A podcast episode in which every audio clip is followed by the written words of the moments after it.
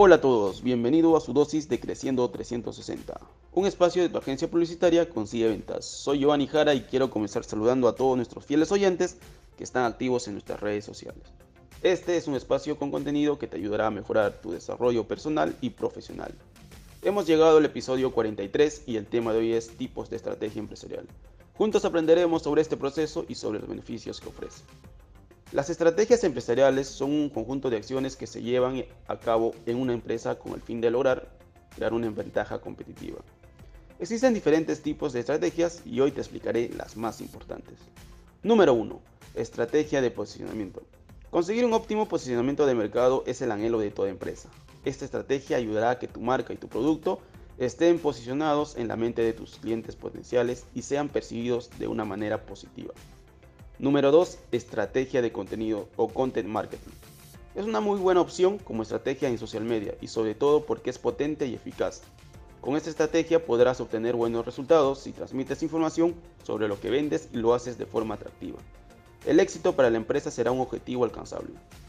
Número 3. Estrategia de colaboración. Esta estrategia es una pieza importante ya que ayuda a que todo el equipo trabaje en colaboración y logren ser un grupo competitivo y eficaz al grado de poder concretar las metas y los objetivos planteados por la empresa. Número 4. Estrategia de fidelización.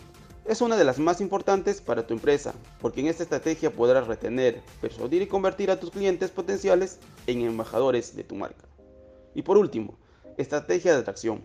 Es la estrategia de mercadeo con que tiene como objetivo principal atraer clientes y seguidores potenciales para tu marca, brindándole la información que realmente es de su interés con el uso de diferentes formatos para mayor interacción, como los artículos, videos, infografías, los canales de comunicación de tu empresa. Esta estrategia se enfoca especialmente en proveer información de tu producto o servicio a tu público objetivo.